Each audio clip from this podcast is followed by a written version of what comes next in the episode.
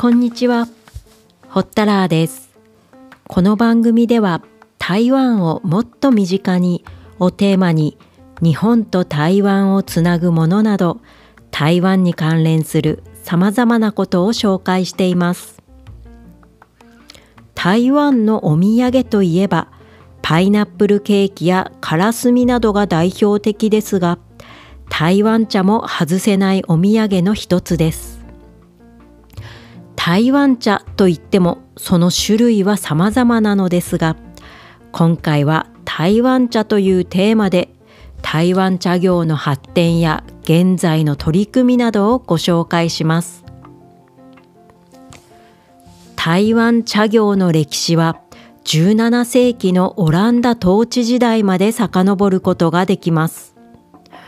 この頃にお茶の木が入植、栽培されたという記録が台湾には残っています。1869年、イギリス商人のジョン・ドットという人と台北の大東廷の豪商李春生が台湾ウーロン茶をフォルモサウーロンティーと名付けてアメリカのニューヨークへ輸出するとその独特な風味で国際的地位を確立しました。大東帝というのは地名で大きな稲土辺に造帝の帝と書きます。台北市の西部に位置し台北に渡ってきた開拓者たちが水田の中に空き地を作りここで刈り取った稲もみを干したことが地名の由来となっています。大東邸は現在観光スポットの一つとなっています。ここに行かれたことのある方は建物で埋め尽くされている現在からはかつて水田があったことは想像できないかもしれません。日本統治時代以前から大東邸地区は大変繁栄していてその繁栄は台湾全島経済の中心と言われていたほどです。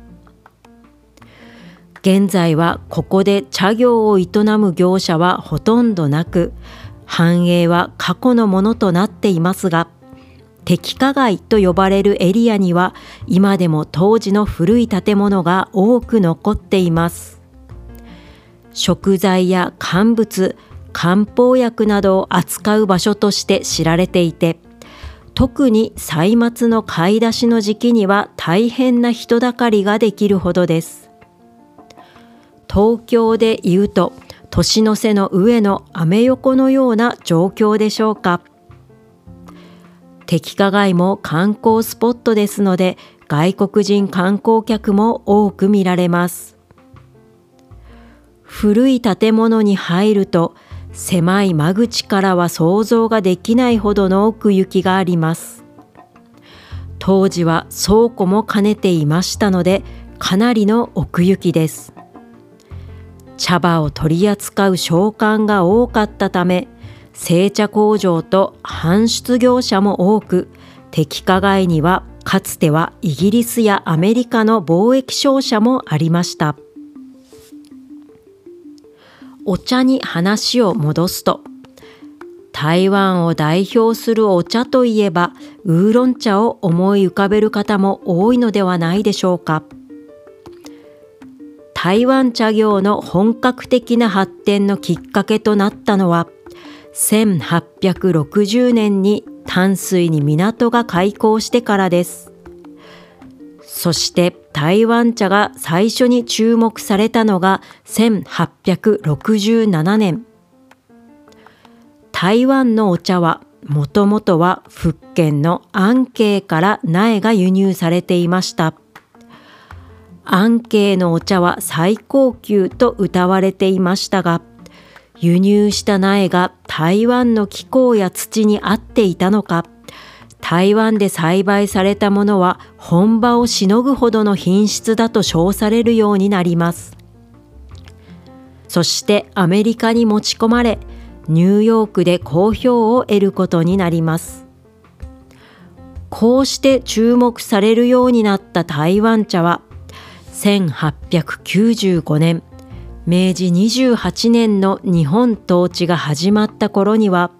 国外での高い知名度を誇る特産品となっていました。日本統治時代になると台湾総督府の奨励もあって茶葉は最も多く輸出される品目になっていました。以前配信した台湾紅茶の魅力でもご紹介していますがこの当時台湾の中では茶葉の消費はほとんどありません。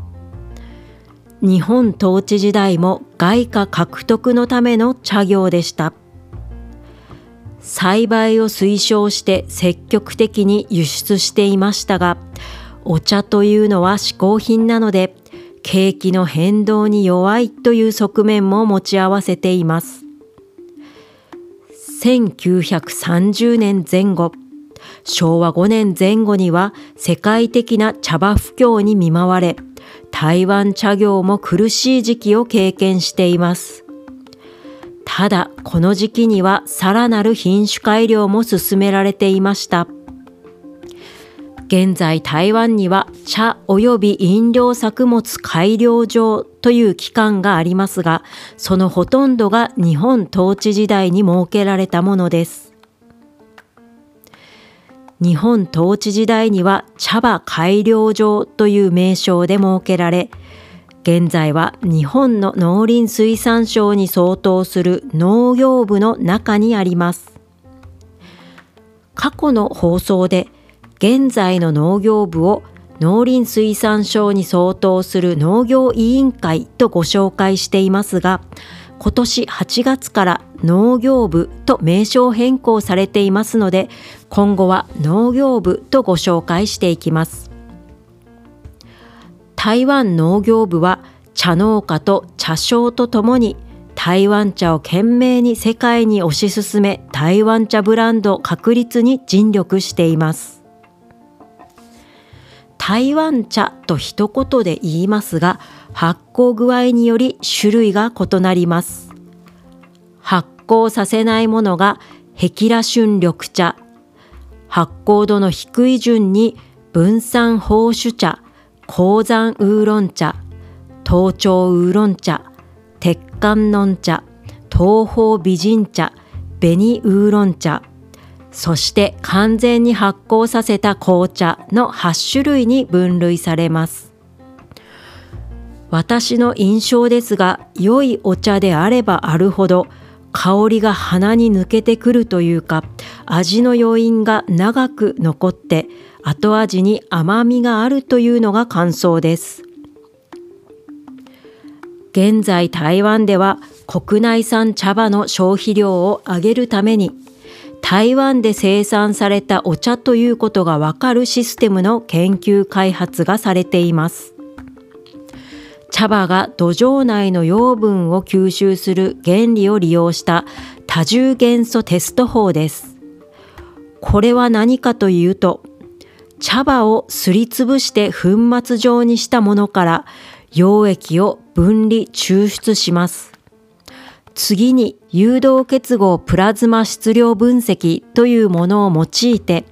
リチウムや銅、亜鉛など14種類の微量元素の特徴と含有量を分析します。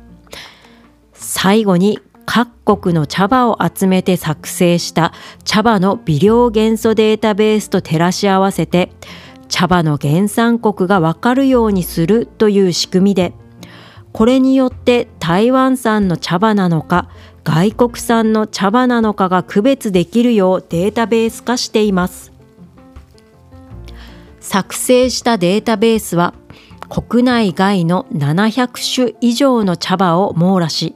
判別の正確率も98%に達しているようです。台中にある国立中京大学生物科学技術学科研究所の宋志生教授によると、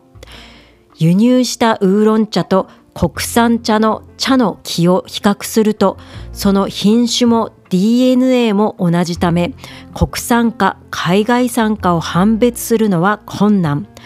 土壌内の微量元素を利用すれば原産地を判別できるそうです。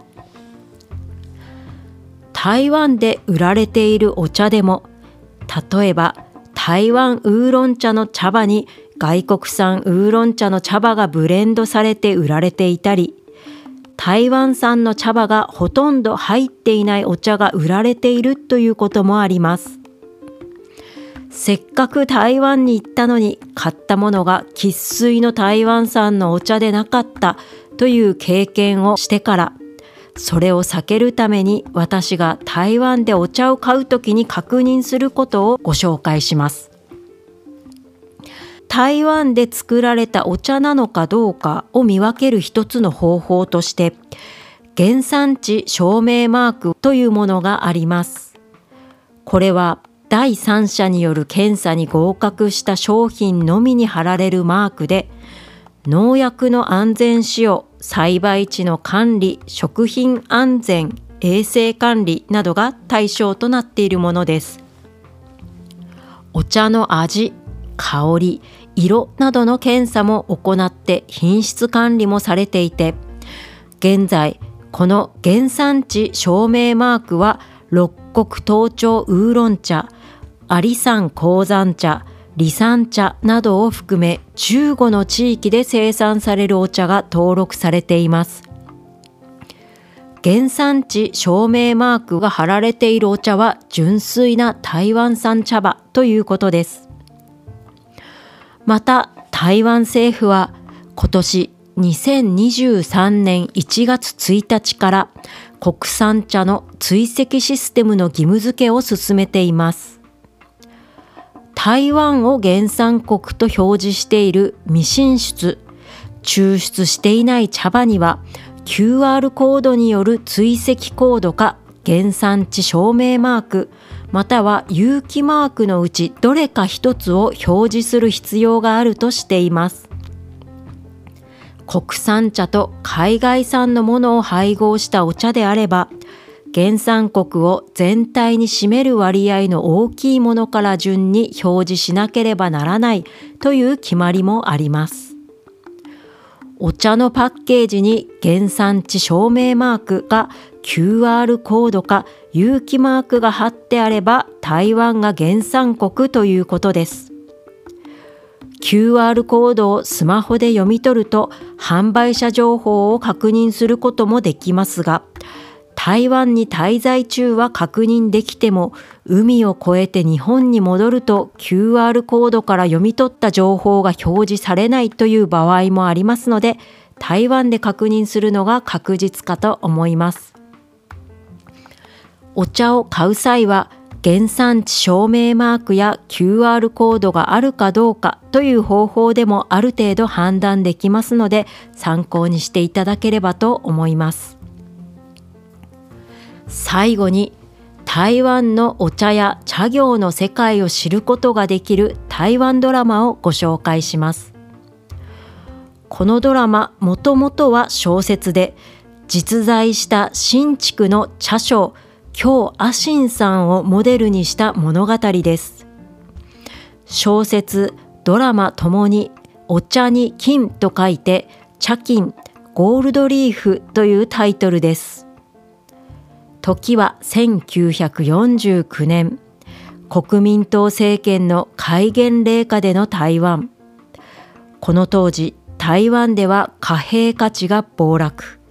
その一方でお茶は金と同じ価値があると言われるほど高騰していました新築北保の茶葉の貿易会社日光を舞台に茶商の父とその一人娘が中心となって繰り広げられるストーリーです。日光が経済面で危機的状況に直面すると、商売のいろはもわからない娘が奮闘します。そんな時、戦時中は日本兵として戦い、その後、米軍捕虜となり生き抜いてきた男性と出会います。彼はアメリカ企業の社員ですが、アメリカ企業、国民政府、民間企業との間で台湾近代化の道を模索しています。国際情勢や政治的局面が目まぐるしく変化する中で彼の協力を得ながら親子必死になって日光と社員を守ろうとするのですがとあまり話すとネタバレになってしまうのでこの辺にしておきます。ドラマは戦後間もない台湾が舞台となっているため日本語のシーンも出てきます。全話が無料で見ることはできないのですが UNEXT や Amazon のプライムビデオ会員になっていれば見られると思いますので興味のある方はぜひご覧ください概要欄にチャキンゴールドリーフの予告動画の URL を貼っておきます今回もお聴きいただきありがとうございます。ホッタラーでした。